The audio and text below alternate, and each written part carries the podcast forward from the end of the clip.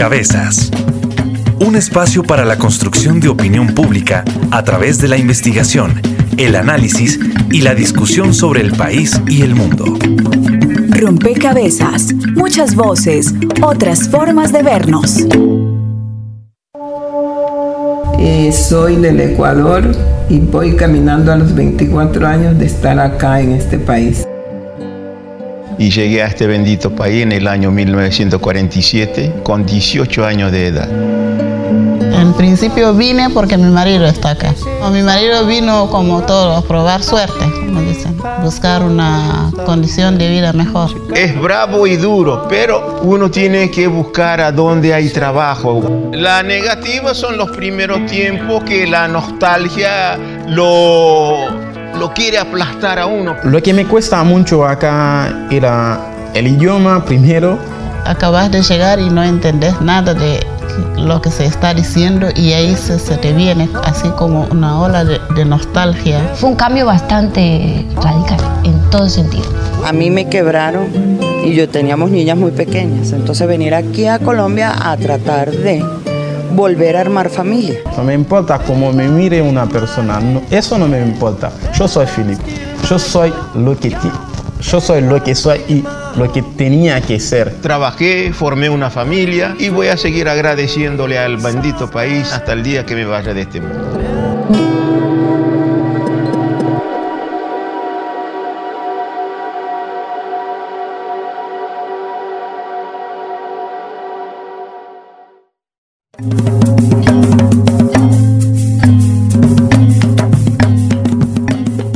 Saludo a todos los oyentes, a todas las personas que se conectan y sintonizan a esta hora. Rompecabezas, muchas voces, otras formas de vernos.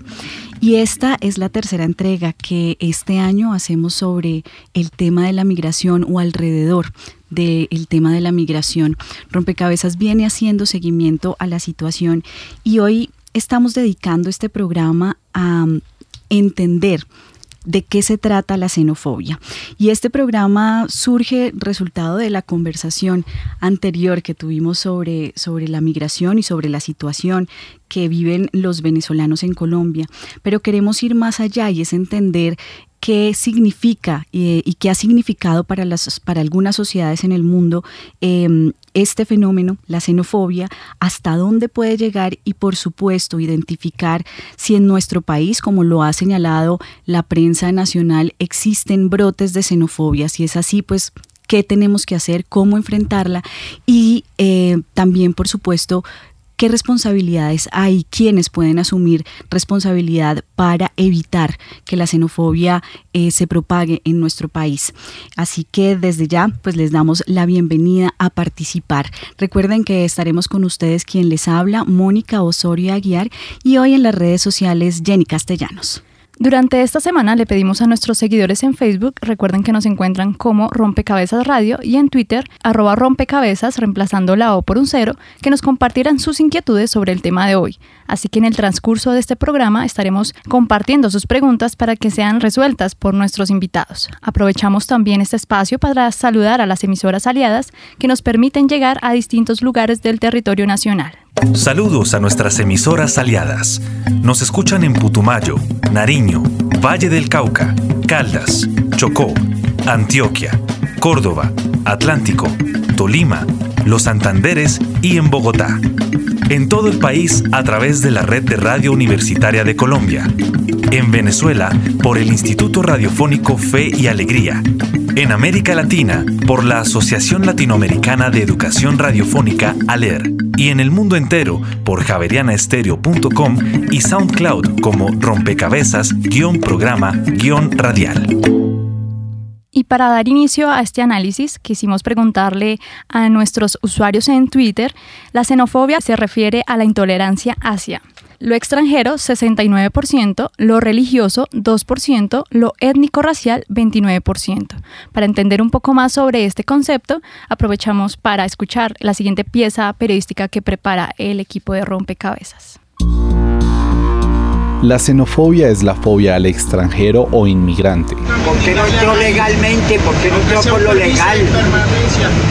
Me cae mal. Puede ir desde el simple rechazo hasta las agresiones. E incluso en algunos casos hasta el asesinato. La palabra xenofobia es un término compuesto proveniente de una palabra griega y otra latina. El prefijo xeno proviene del griego, hace referencia a algo o a alguien de origen extranjero, es decir, de un país que no es el propio. El sufijo fobia proviene del latín e indica aversión o rechazo. A lo largo de la historia se pueden ver rasgos xenófobos desde muy temprano, a tu, a tu santo país, cariño, a tu santo país. Se estima que las raíces mismas de la xenofobia se encuentran desde nuestra hominización, es decir, desde que los primeros grupos humanos se organizaban y se enfrentaban con grupos vecinos, terminando en posibles exterminios. Asimismo, en la Grecia clásica, los escritos platónicos presentaban una sobrevaloración de la polis y de su propia cultura en detrimento de las demás. La historia nos ha demostrado que en algunas ocasiones cuando civilizaciones y culturas diferentes han entrado en contacto, se ha manifestado una xenofobia entre sí. Así surge el antijudaísmo, el racismo, la repulsión hacia algunas etnias y el racismo colonial y neocolonial europeo en África, por citar algunos ejemplos. Así te vayas de España y te pidas limosna. En la mayoría de las veces la xenofobia se basa en el sentimiento de protección de una nación aunque a veces también puede ir unida al racismo y a la discriminación ejercida en función de la raza. Y viva Franco y viva España, y tú te vas a ir. En la actualidad, la comunidad internacional muestra una creciente preocupación por la proliferación de grupos xenófobos, que suelen reaparecer con mayor fuerza en los momentos de crisis nacionales.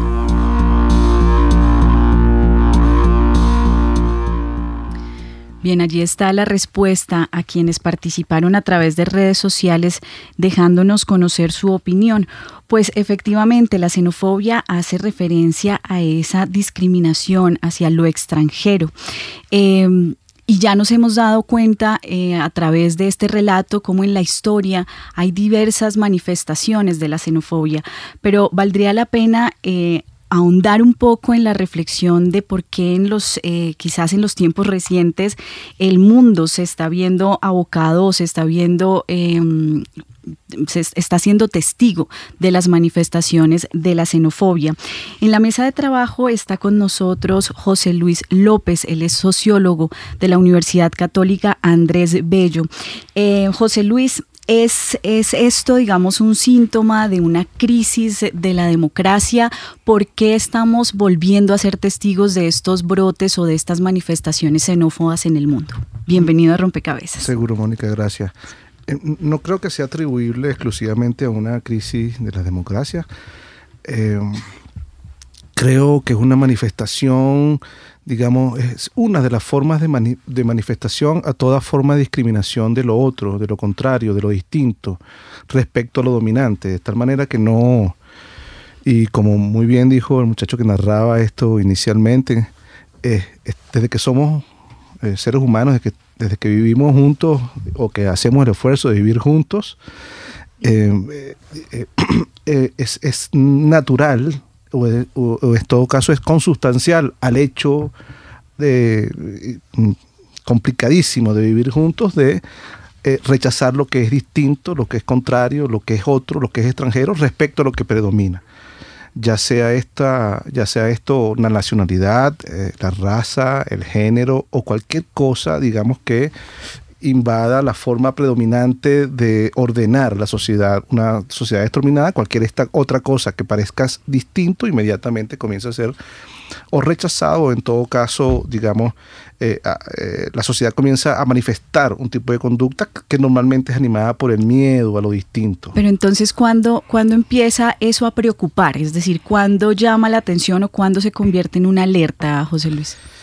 Ah, a ver, estamos en un momento en el cual, digamos, eh, las posibilidades de movilidad eh, humana son muy superiores a las que tuvimos en, algún momento. Eh, las cifras agregadas de inmigración mundial nos muestran cómo hay grandísimos flujos humanos atravesando de una sociedad a otra. Y aunque ha, ha, disminuido el número de países, digamos, expulsores y ha aumentado el número de países receptores, aún así eh, eh, mm, han aparecido un conjunto nuevo de, de, países receptores, entre ellos, por cierto, América del Sur, que se convierte en destino para sí misma. era normal o era habitual o era común que eh, Latinoamérica migrara hacia el norte y tuviera, digamos, esa cosa quimérica de viajar hacia el norte. Sin embargo, esto ha ido progresivamente cambiando y, en los continentes en general, digamos, comienza a aparecer, digamos, cierta, ciertos fenómenos donde el, propio continente se, continente se convierte en, en destino de sí mismo. Pero eh, en el caso de América Latina en particular, a propósito de eso que tú comentas, tenemos que eh, comprender, digamos, que los estados modernos se está montando, digamos, sobre dinámicas que fueron eh, naturalmente eh, discriminatorias con los pobladores originarios. Eh, de tal manera que no es razonable pensar que la conformación de estos estados modernos no tenga dentro de sí una contradicción originaria, una especie de pecado original, por, decirlo de alguna manera, que no hemos este, logrado superar totalmente. Bien, pues usted nos deja eh, puesta en la mesa quizás una, una pieza sobre la que vale la pena también profundizar. Está en la mesa también con nosotros Rocío Castañeda. Ella es oficial de comunicaciones de la Agencia de la ONU para los Refugiados. Rocío, bienvenida a Rompecabezas. Y em, profundicemos un poco sobre América Latina y esa relación con la xenofobia, entendiendo que, eh, como lo estaba señalando José Luis, em, nuestra propia fundación y la misma conformación de estos estados ha venido trazado por eh, ciertas actitudes y rechazos, ¿no? Bienvenida. Pues Mónica, muchísimas gracias. Sí, efectivamente, nuestra historia nuestra historia tiene una contradicción en sí misma o también podríamos decir deberíamos aprender de nuestra historia y, no tender a repetirla, ¿no? Sobre todo a repetir esas cosas que nos dolieron tanto y de las cuales nosotros mismos fuimos víctimas en el pasado, si, si, si quieren, en esa fundación de lo que hoy conocemos como América, eh, pues fuimos víctimas de ese, de ese rechazo, de ese odio a lo diferente, finalmente, que terminó pues en procesos muy duros de aniquilación.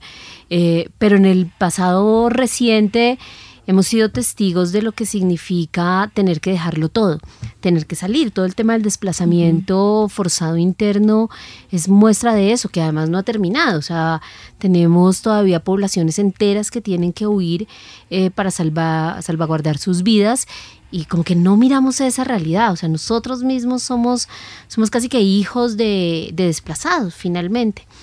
Y, si hay brotes de xenofobia hoy en día frente a esta situación, pues es deberíamos es aprender de esa historia y no repetirla, no repetirla por ser tan dolorosa también. Bien, quizás para los oyentes em, sea útil en, eh, encontrar en algunos referentes mundiales eh, lo que significa o lo que o a dónde puede conducir una actitud xenófoba eh, de una sociedad. Escuchemos la nota que prepara Jenny Castellanos. Holocausto es una palabra de origen griego que significa sacrificio por fuego. Los nazis, que llegaron al poder en Alemania en enero de 1933, creían que los alemanes eran una raza superior y que los judíos, considerados inferiores, eran una amenaza extranjera para la comunidad racial alemana.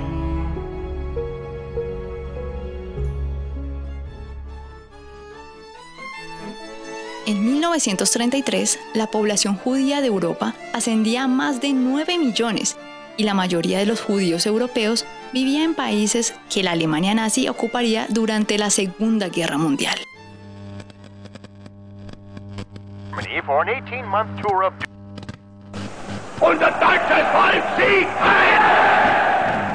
Al principio, las medidas prohibían a los judíos visitar los parques o frecuentar las salas de cine. Luego se les prohibió ir a las escuelas y fueron marcados con una estrella amarilla que debían llevar todo el tiempo en su ropa. Para concentrar y controlar a la población judía, los alemanes crearon guetos, campos de tránsito y campos de trabajo forzados para los judíos durante los años de la guerra.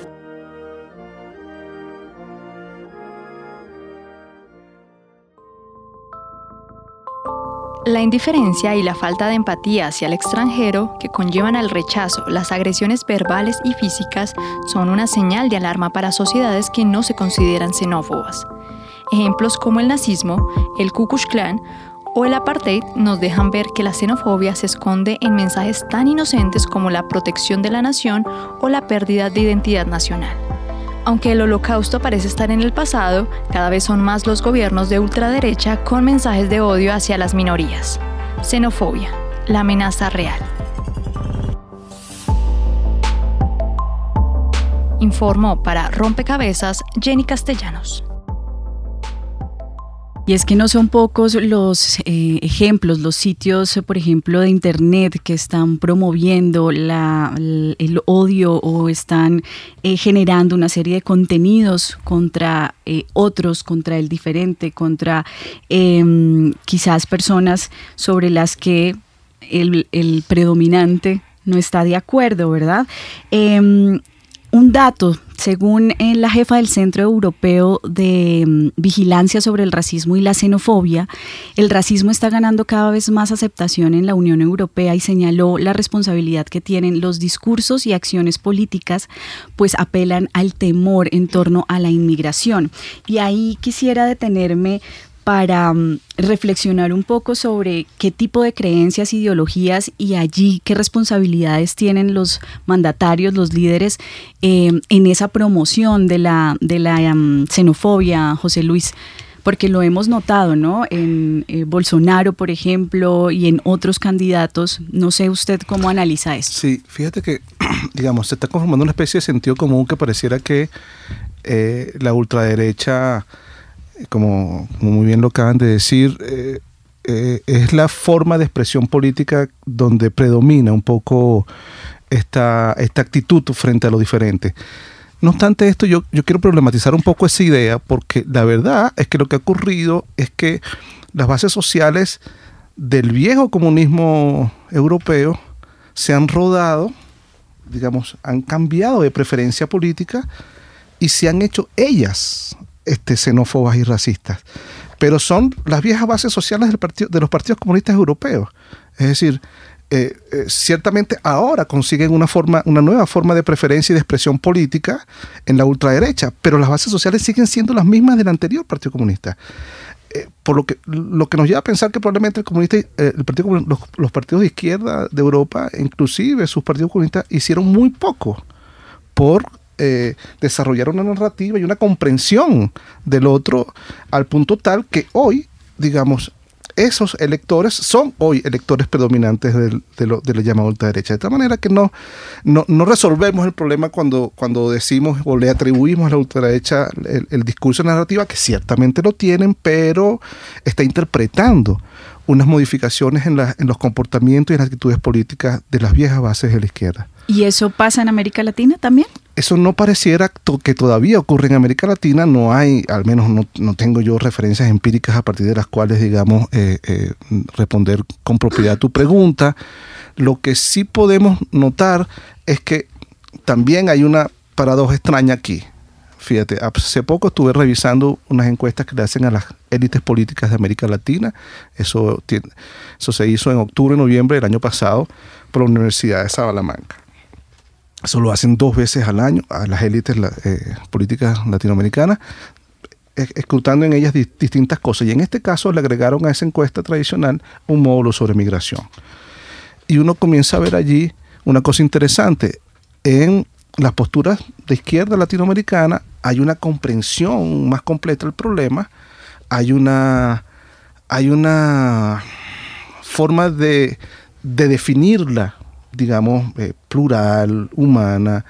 Sin embargo, cuando las preguntas avanzan en la dirección de qué pasa en el estado de bienestar de, sus países, si hay una presencia significativa de migrantes, ahí comienzan un poco las, las, las contradicciones y las, las, respuestas a esas preguntas comienzan a ser un poco más ambiguas y, y además disminuye ostensiblemente, eh, aumenta ostensiblemente un poco el rechazo a esto. En tanto que en la derecha que no hay elementos de ese discurso plural humano, sin embargo, como consideran al, al migrante una potencial mano de obra, entonces avanzan en el sentido de la asimilación, porque tienen de la asimilación o de la integración, porque es, vista como una potencial mano de obra. Entonces, eh, digamos, eh, hay una cosa maniquea eh, común que, que pareciera que es que la derecha no quiere la migración y la izquierda sí. No, bueno, no, no estoy seguro. Digamos, yo he encontrado elementos para pensar que en ambas posturas este, eh, hay todavía incomprensión a la complejidad que, del problema que significa la migración. De lo que de lo que señala José Luis me queda una pregunta, Rocío, y es eh, si la xenofobia es funcional a ciertos intereses. Eh, y ahí no sé si se puede si se puede identificar eh, eso. ¿Es funcional eh, provocar la xenofobia, digamos, o eh, atender al migrante de una u otra manera o entenderlo de una u otra manera? Yo creo que puede ser funcional a ciertos intereses políticos, eh, montarse sobre la ola, siempre generar miedo para, para aparecer como quien va a salvar y los va a proteger del miedo, pues tiene réditos electorales. Entonces sí creo que efectivamente todo el de todo el discurso, la forma como se asume las migraciones puede tener un uso político que es sumamente delicado problemático, porque efectivamente lo que esconde es que hay detrás de todos esos procesos y esconde mucho los rostros de las personas. Nos lo deja como en el, en, como si fuera, como si estuviéramos en un laboratorio investigando un problema que y todos de bata blanca y no están tocando ni almas, ni corazones, ni personas, ni vidas, ni seres humanos. Entonces, sí, efectivamente hay un uso político de, de todos estos temas y no lo deshumanizan completamente. Sí, hay, Claro, José Luis. Ah, perdona. Eh, a propósito de lo que usted int- intervenía, hay una frase que a mí me, me- me ha, me ha hecho pensar mucho, que, eh, de- eh, que dice, eh, mm, queríamos mano de obra y llegaron personas. Es decir, ¡Wow! ¡Wow! Exacto. No, no me lo esperaba. No, sí. No, tal cual. Tenemos una ficha que llega de redes sociales, Jenny. A propósito de lo que estábamos eh, analizando, en Facebook le preguntamos a nuestros oyentes, ¿cree que en Colombia existe la xenofobia? Sí, 100%, no 0%. Y esto nos deja pues también ya el análisis puesto en nuestro país y es eh, cómo, cómo entender o cómo comprender esta preocupación que ha surgido recientemente alrededor de lo que los titulares mediáticos han llamado la xenofobia, Rocío. Pues mira, nosotros desde ACNUR hicimos una, pues como un acercamiento, una escucha, nosotros llamamos una escucha en redes sociales, antes de lanzar la campaña Somos Panas Colombia para entender un poco a qué sabía la, xenofobia y si se podría, podíamos hablar de eso. Eh, lo primero que nos encontramos es, bueno, es algo que ya han dicho muchos, Colombia es un país que no ha estado acostumbrado a recibir personas extranjeras, eh, más bien nosotros mismos salíamos, ¿no? Nosotros exportábamos a nuestros, a nuestros nacionales y no estábamos acostumbrados a recibirlos. Por tanto, somos un país bastante cerrado, en donde todavía la potencialidad del encuentro con el otro, de lo diverso, de las diferentes culturas, no lo sentimos, no lo hemos experimentado en muchísimo tiempo, entonces como que no es una realidad. Entonces, en primer lugar, es un fenómeno que, que, pasa por primera vez en la historia y de, y de alguna manera como que nos, nos toma a todos por sorpresa. Eh, segundo, lo que nosotros eh, nos dimos cuenta es que la población venezolana es percibida muchas veces como quien viene a disputar unos recursos que de hecho son muy escasos para los colombianos y que son súper valiosos y súper importantes para los colombianos y para la población local. El recurso del trabajo, el recurso de la educación, el recurso de la salud. Entonces, digamos, hay, hay unos, eh, al- algunos que decían, nosotros no tenemos problemas con los extranjeros que vienen con dinero, tenemos problemas es con los que vienen con menos. Entonces, pero es por eso, vienen a competir con algo que ya es escaso para, para los colombianos. Y por otro lado, también creemos que hay una influencia grandísima de cómo se narra, cómo se ha narrado la, la llegada de población venezolana por parte de los medios de comunicación. Ahí hicimos un análisis y, por ejemplo, uno encuentra todo el tiempo titulares, aunque con que esto es presentado como la catástrofe, o sea, después de esto... Invasión. Invasión. Eh, palabras muy fuertes que tienen unos, unas connotaciones muy complejas. Una vez encontré en un titular embestida. Y la gente se queda con esa imagen, ¿sí? O sea, investiga de nuevo, es como, como su cuento de la mano de obra, ¿sí? Investiga son animales, ¿sí? no Ah, son personas, son animales. Eh, y, en- y en- y encontramos todo el tiempo eso. Entonces, digamos que los medios de comunicación han reforzado un discurso de que esto es algo que tiene fundamentalmente una connotación negativa. Entonces, claro, eso unido a, a veo que vienen a disputar por recursos que ya son escasos, pues es eh, la perfecta combinación para generar rechazo a- al otro. Claro, es un poco lo que usted señalaba, José Luis, es esta eh, disputa, digamos, po- o esta, sí, como eh, tensión por encontrar el estado de bienestar entre los nacionales y, la población migrante. Vamos a hacer, Rocío. No, es que quería decir un elemento que no se me puede escapar y es que en el, en el tema de los medios de comunicación hay una, hay una práctica muy compleja y es asimilar problemas de seguridad con nacionalidad. Eso es hiper complejo, sin ningún análisis. Es decir, hay una persona, un, un venezolano está robando, entonces es- se utiliza el plural, General. los venezolanos. ¿sí? Esa generalización es muy complicada y va, y va, va metiendo miedo a la sociedad, así de sencillo. Bien, vamos a dejar esta primera ficha que ponemos sobre este análisis ya de la xenofobia en nuestro país. Eh, vamos a la pausa y regresamos en Rompecabezas a seguir conversando sobre la xenofobia. Están escuchando Javeriana Estéreo, sin fronteras. Cristianismo al día. El tema religioso desde una perspectiva crítica y moderna, a partir de la teología católica contemporánea. Al aire desde 1978, presentado por el sacerdote jesuita Alberto Múnera. Escuche Cristianismo al día por Javeriana Estéreo todos los domingos a las 8 de la mañana. Cristianismo al día, 40 años.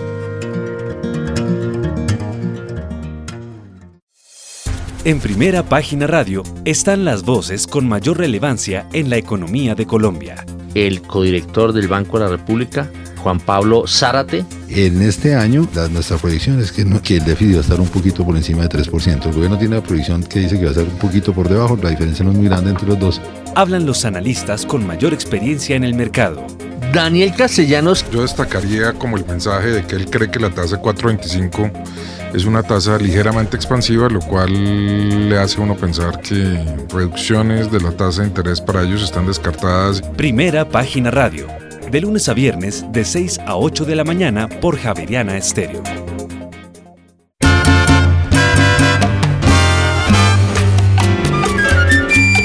Caribe y Sol, viernes y sábados desde las 8 de la noche hasta que salga el sol.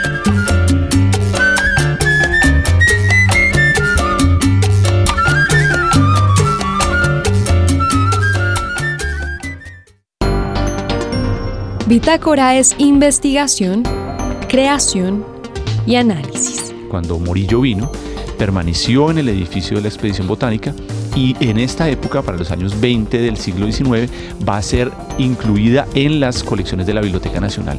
Esto es una de las colecciones más importantes que hasta el momento tiene la biblioteca. Se llama el bosque izquierdo porque lo manda a diseñar el, el dueño de las tierras, que es Antonio Izquierdo. Tengo la impresión de que lo que puede pasar en términos del bolsillo de las personas no va a diferir mucho de lo que le ha venido pasando durante los últimos años. Bitácora, de lunes a jueves de 8 a 9 de la noche por Javeriana Stereo.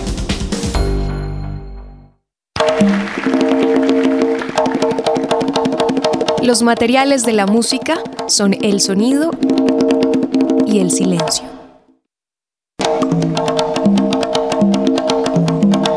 Componer consiste en integrarlos. Pablo Gianera. Javeriana Stereo, sin fronteras. Harina con quimbombo, la comida pachango.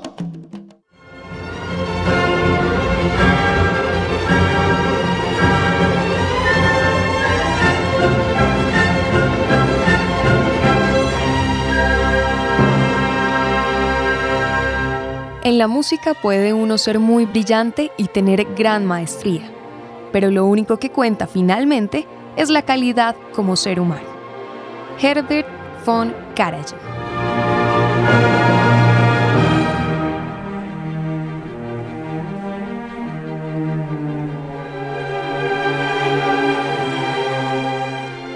Javeriana Stereo, sin fronteras.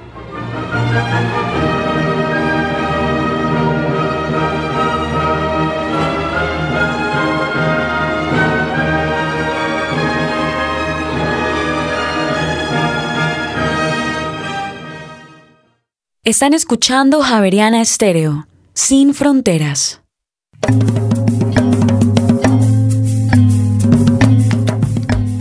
Regresamos a Rompecabezas em, a construir este diálogo con ustedes y con los invitados alrededor del tema de la xenofobia. Hemos estado haciendo una contextualización de cómo este tema está en el mundo, de las preocupaciones mundiales alrededor del incremento de actitudes, expresiones, eh, comportamientos xenófobos y empezábamos a hacer una reflexión sobre eh, la situación en Colombia. Rocío Castañeda eh, nos decía un poco la responsabilidad que tienen los medios de comunicación de promover narrativas de temor alrededor de la inmigración. Y allí estábamos un poco en esa también tensión que genera la migración con el estado de bienestar entre los nacionales y la población migrante. Se suma a la mesa de trabajo en eh, la red jesuita con migrantes de la Compañía de Jesús. Está con nosotros Luis Luis Fernando Gómez. Luis Fernando, y para sumar su ficha a este rompecabezas y por supuesto con la bienvenida, em, ¿Cómo analizar o cómo analizan ustedes desde la red jesuita em, la situación, digamos, o los brotes de xenofobia que se están presentando en nuestro país? Yo creo que en el, acompañamiento de las personas eh, que son migrantes forzosas, de las personas también que han sufrido desplazamiento forzado dentro de Colombia, la, reacción de las comunidades de acogida yo creo que es muy distante de la, de la realidad que se quiere, digamos, como hacer lo que tú decías ahora, demostrar en los medios de comunicación o de amplificar.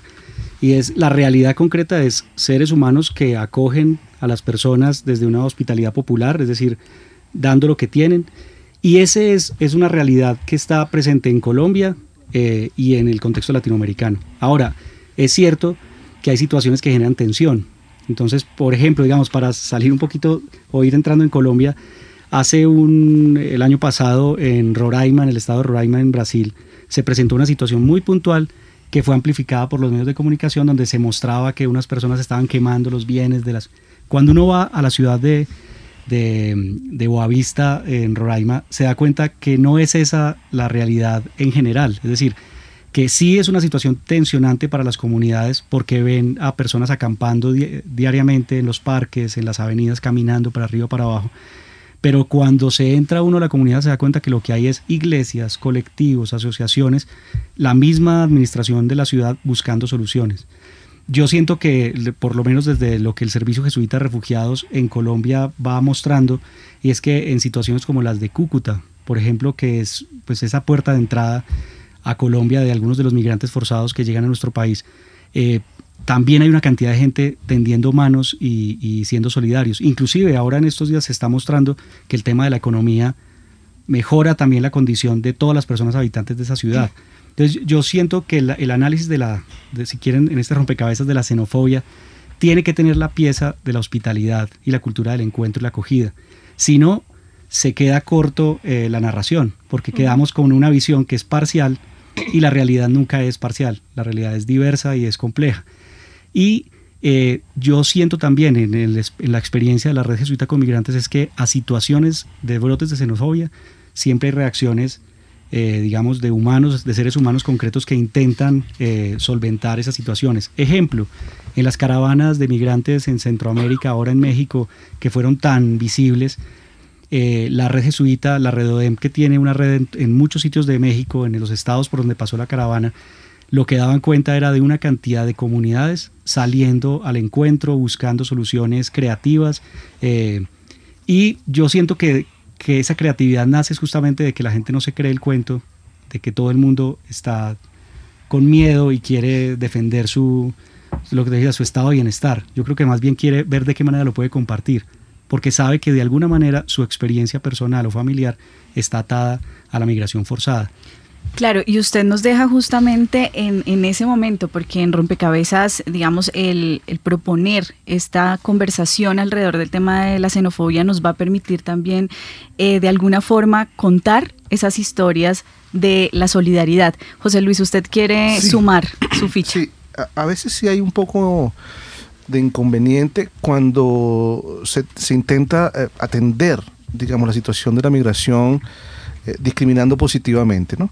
Porque, a ver, eh, los pobres migrantes llegan a lugares de pobres del país de, de acogida. Sí. Tratan de llegar a donde saben que pueden llegar, porque hay la presunción de que van a ser entendidos más fácilmente. Sin embargo, a veces se actúa con torpeza frente a esas situaciones y intentando atender preferentemente a la migración sobre la base de un, de un razonamiento comprensible.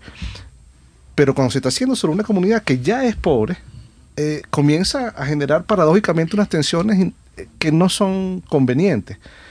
Eh, he visitado un par de veces Cúcuta y, y me di cuenta en, en, en, las dos veces que fui, al principio visité unos comedores, esos, esos comedores eran básicamente para atender a migración venezolana. Volví a ir la segunda vez. Esos comedores están atendiendo a población colombiana y, a, y población venezolana. Y no pudieron continuar atendiendo solamente población venezolana. Y es razonable que sea así. Porque es que no es que no había este, problemas de pobreza a los lugares donde llegaron los venezolanos. Entonces, digamos, eh, eh, saber detectar tempranamente, digamos, esas tensiones creo que podría ayudar muchísimo a evitar los eventuales brotes de xenofobia que se pueden haber presentado, que creo que en Colombia son menos de los que pareciera ser.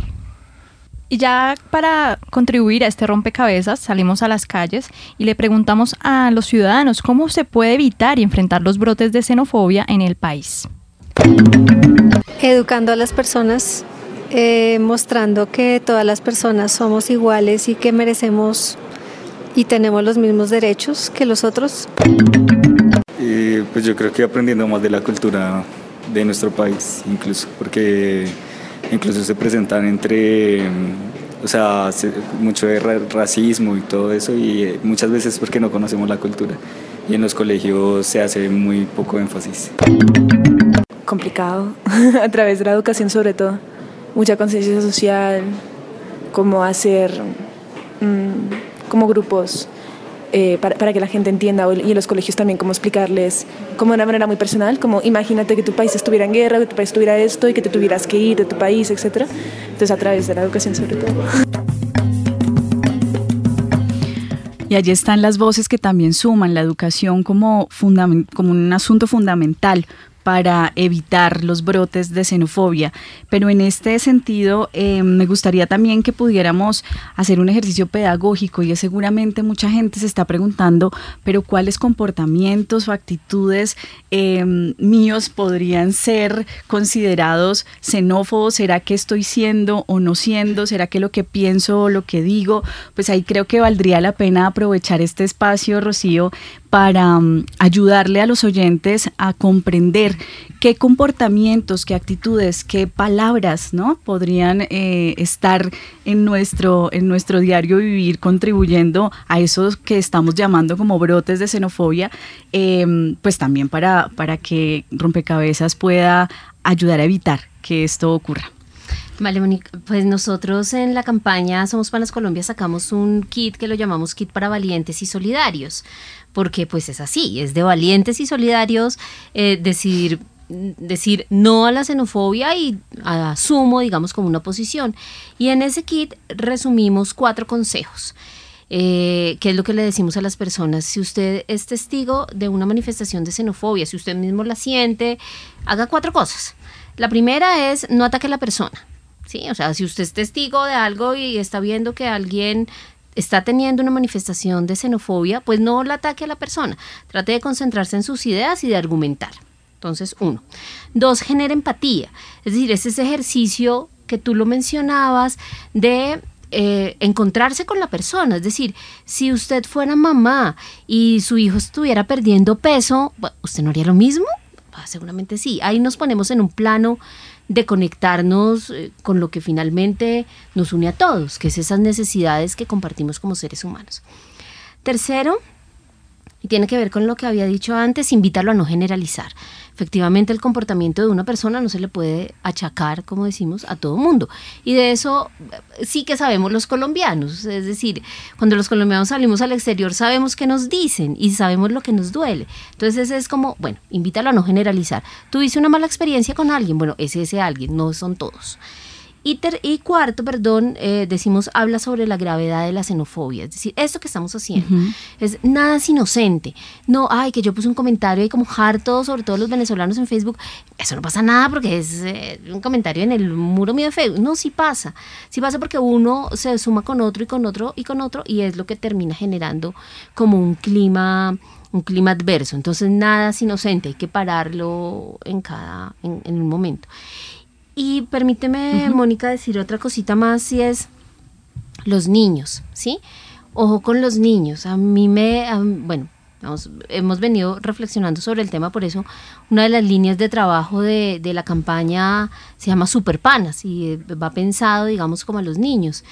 ¿Por qué? Porque lo que nos hemos encontrado es que va, muchas de las manifestaciones de xenofobia que hay hoy en el país se ven en la escuela y en lo que uno ve en la escuela son niños repitiendo discursos, oh. niños que escuchan de los medios de comunicación, que escuchan el comentario del adulto, del papá. Y hace poquito hicimos en la Feria del Libro una actividad de superpanas y me impresionaba primero, todos los grupos con los que trabajamos, todos sabían del tema, ¿sí? Si no era porque un niño estaba en su colegio, un niño venezolano estaba en su colegio, era porque lo había escuchado. O sea, todos estaban enteradísimos. Les estoy hablando de niños de 8 años, de 9 años, etc. Cuando uno le dice, bueno, ¿y, por qué han llegado tantos niños a Venezuela? El discurso que tienen niños de 8 años es súper politizado. Que uno dice, oh, por Dios, ¿sí? Es decir, ¿qué están escuchando nuestros niños que, lo repiten y, digamos de ahí forman, forman su imaginario y forman la manera como se relacionan con los otros? Y efectivamente también notábamos una cosa y es que aquellos niños que han tenido la oportunidad de, de, conocer a otros niños venezolanos porque están en su colegio, tenían un acercamiento distinto. Es decir, sí, yo conozco a Juan, pero es que Juan es mi amigo, yo salgo a jugar. Y pues salgo a jugar, pues no importa mucho si es venezolano o colombiano, antes aprendo nuevas palabras. ¿sí? Es decir, cuando hay un encuentro persona a persona, la cosa se disuelve. Pero cuando lo hacemos un poco desde el discurso de lo que escuchamos, de las interpretaciones, ahí es más complicado el tema. Claro, ahí es el intercambio cultural permite otra aproximación a la situación. Claramente, José Luis. Yo, yo, quería agregar eso lo siguiente, porque es que tengo la impresión que en, en entre los colombianos se está formando una especie de sentido común acerca respecto a lo que es la migración venezolana que se parece a la migración que entra por Cúcuta. Y, eso no es necesariamente así. Es decir, eh, pues, sin duda que eh, por el norte de Santander entra, digamos, la movilidad humana venezolana en, en una cantidad y una frecuencia mayor. No obstante esto, digamos, no, no, la, la, migración no es eso nada más, no es esa nada más. Es decir, yo, yo tengo elementos para pensar que eh, en la zona del Arauca, por ejemplo, esa, esa migración se está progresivamente feminizando y, y eso no, no, se distingue. Eh, que la migración que entra por Maicao es básicamente étnica y eso tampoco, digamos, está, digamos, en la comprensión completa del fenómeno migratorio venezolano, al menos. Esos dos elementos, la feminización, que incluso la última eh, cifra de, Migración Colombia ya eh, la cifra cambia y se hace más de mujeres que de hombres, cuando hasta ahora hasta había sido básicamente mujeres. Y, se eleva el porcentaje de niños también. Y se eleva el porcentaje de niños. Y lo que va a pasar eh, en las próximas oleadas de, de, de migración eh, y, no hay razones para pensar que no se van a producir, es que va a ser cada vez más femenina y más eh, adulta. Eh, porque las familias que quedan del lado venezolano, quienes quedan en el lado venezolano son básicamente las mujeres que no se vinieron en la, en la oleada del 2017 y 2018, ni en las edades entre, en que vinieron, que fueron 17, 32 años. esa ya no es, ahora es más vieja y más femenina.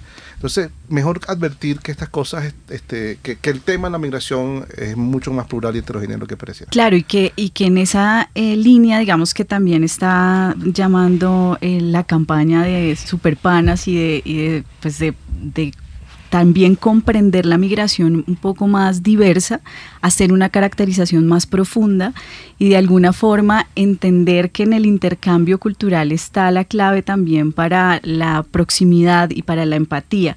¿Querías decir algo? Sí, conectando, Ujú. digamos que ciertamente la xenofobia como, como realidad que nos pasa a los seres humanos y a los colectivos es consecuencia de un desconocimiento. Creo yo que esa idea de, de- de informarse mejor y formarse mejor ayuda a que se pueda cambiar la, la idea que se tiene sobre la otra persona y sobre las otras personas. Y en eso hay, lo que decían ahora las personas que ustedes entrevistaron es, hay un componente importantísimo de educación, es decir, y es una responsabilidad de todas y todos los que participamos de los mundos que tienen que ver con la educación y las conversaciones a nivel, digamos, de la comunicación pública y es que hay que dar elementos para que la gente pueda pensar distinto, para que pueda, lo que tú dices, para saber, es que es, es fulana de tal que mire las condiciones de donde viene, pero también lo que sabe hacer. Es decir, en términos eh, reales, la experiencia de la migración lo que abre es un campo de oportunidad de conocimiento, de cosas que no se sabían y que nadie puede juzgar a otro o a otra persona porque sienta miedo. Es decir, yo pienso que el primer paso en, ese, en esos tips de la xenofobia es lo que tú dices, no lo, no lo juzgue, o sea, no lo, no lo ataque porque es que la persona está respondiendo desde las herramientas que tiene. Y ahora, el complemento mayor, yo creo que lo que hay detrás de ese proceso de educación es la oportunidad de cultivar una mayor cultura del encuentro, de la acogida, del- de la curiosidad, del aprendizaje, de la hospitalidad, de la humanidad. Y yo creo que en eso se está aprendiendo. Se lo que pasa es que estamos aprendiendo en el camino, que ese es el, el- lo, paradójico de nuestra realidad colombiana. Yo lo hemos encontrado hablando con mucha gente, es decir, Dios mío, no aprendimos nada de 20, 30 años de desplazamiento forzado. No aprendimos a ver a nuestros hermanos en los, en los paraderos eh, de, las, de las bucetas con un cartelito. Nunca les respondimos. En la Javeriana de Cali tuvimos una conversación muy interesante. Es, esos son conversaciones abiertas. La persona me está diciendo algo a mí, me lo está diciendo de frente y yo no contesto, me quedo mudo. Entonces, la, la el cambiar la matriz de la comunicación tiene que ver con transformar las conversaciones. Y yo pienso que en eso eh, lo que está haciendo desde Somos Panas, campañas por la hospitalidad, campañas del encuentro, de compartir el viaje, desde la Iglesia Católica, desde la sociedad civil, desde las empresas privadas, es invitar a que nos conozcamos. Ahí está el trabajo que se está haciendo desde y también nosotros estamos haciendo un llamado a, la base, a la ciudadanía, a que también se ponga en los zapatos del otro, a que los entienda de una manera distinta. Pero creo que vale la pena, eh, ya te doy la palabra, José Luis, vale la pena también sumar a este rompecabezas eh, la responsabilidad que tienen quizás em, tomadores de decisión en medios de comunicación, por ejemplo, la misma escuela, la misma universidad, eh, digamos, distintas instituciones que tienen también un rol en este ejercicio de formación política, de formación de ciudadanía. José Luis. No, digo, eh, en esta situación de la migración es una ecuación de dos. Es decir, también el migrante tiene que, tiene que hacer su propio esfuerzo. Y en el caso de los venezolanos, eh, no tenemos una vasta este, información ni inteligencia migratoria porque no migrábamos, sen- sencillamente. Eh, eh, eh, Venezuela jamás había pasado por una situación similar a esta. El 9% de nuestra población es de origen extranjero. Eh, es decir, somos hijos de migrantes en general, somos una sociedad extraordinariamente mestiza, pero nunca habíamos migrado. Entonces no, no sabemos. Entonces nuestro, nuestro plan de, de- nuestra estrategia de, migración fue construida por fragmentos de conversaciones con nuestros amigos colombianos que están allá, que nos explicaron cómo, cómo había sido su propia experiencia. Y ahora estamos intentando vivirla aquí como lo vivieron los venezolanos allá y no es igual. No puede ser igual. A- esto es una- es un desafío para las dos, para los dos, que creo que además vamos a mejorar ambos. Es un encuentro. Es un encuentro, Y todo encuentro trae, trae consecuencias, consecuencias Para las dos partes, sí, claro. sí, sí. Es una nueva realidad. Pero bueno, entonces eh, en esa lógica de esto es de dos, en esta eh, promoción de la cultura de la acogida, del encuentro, también hablemosle a esos tomadores de decisión, qué decirle a los medios de comunicación, qué decirle a, los políticos también que tienen su parte de responsabilidad, eh, qué decirle a mm, las instituciones universitarias que tienen también en la investigación un- una labor bien importante, Rocío. Pues yo creo que hay que hablar del tema. y en los colegios, por ejemplo, se debería hablar del tema, eh, que, se comprenda por qué está pasando, lo que les decía un poco de, de las opiniones de los niños, ¿no? Entonces, que, que, que tengan espacios para reflexionar un poco. ¿Qué es difícil del encuentro? ¿Qué te ha parecido difícil de compartir con un chico venezolano? ¿Qué te ha parecido bueno? Pero que se ponga el tema y se reflexione. Es decir, esto nos está pasando, nos está pasando como colombianos. Es una realidad que está aquí, que va a durar mucho tiempo. Entonces, pues bueno, integrémosla y tratemos de sacarle el mejor provecho. Yo creo que los medios de comunicación han comenzado a hacer también una, una autorreflexión eh, importante y uno ve y uno ve ya esfuerzos de, de poder darle otra cara al, al, tema, de analizar el problema, digamos, de manera más compleja, de formarse los mismos periodistas sobre cómo cubrirlo.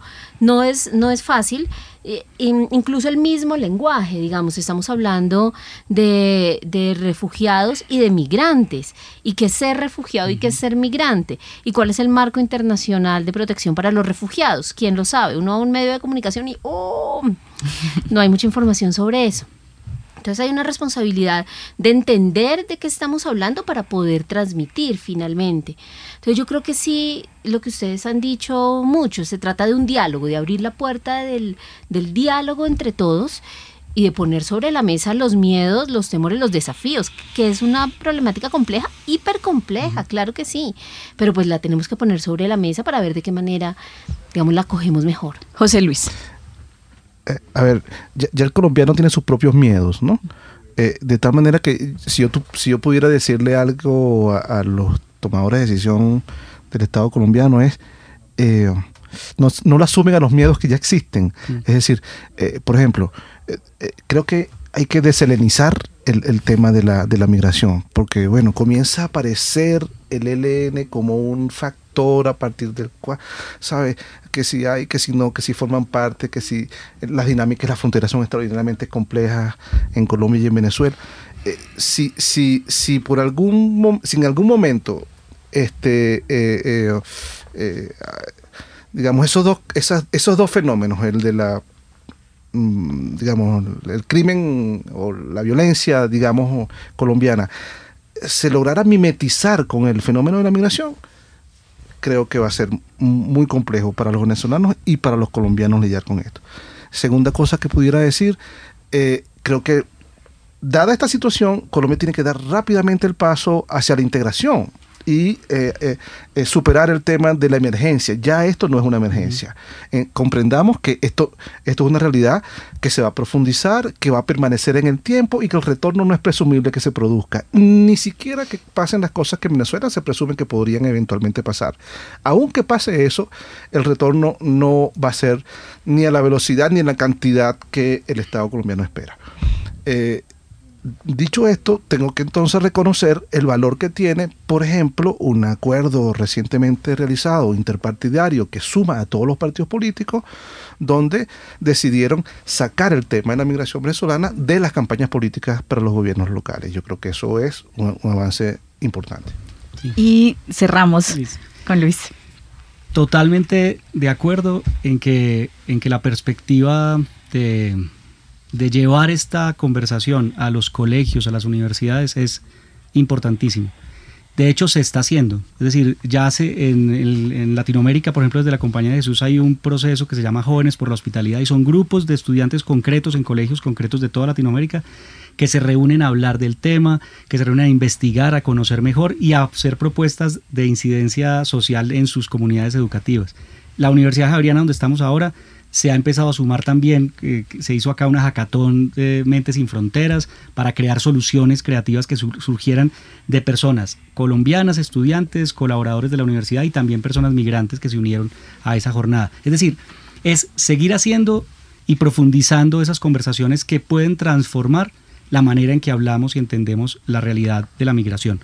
Y un elemento que que yo creo que se está haciendo bien y aquí reconocer lo que hace, por ejemplo, el ACNUR con la campaña es que está poniendo sobre la mesa de los medios de comunicación, en redes sociales, pero también en medios masivos, el tema con una perspectiva distinta. Entonces yo creo que eso va logrando. Hace dos, tres semanas estábamos en México en una capacitación que hacía una periodista que se llama María Teresa Ronderos con eh, periodistas de toda Latinoamérica para entender mejor desde qué enfoque cubrir esta, esta realidad.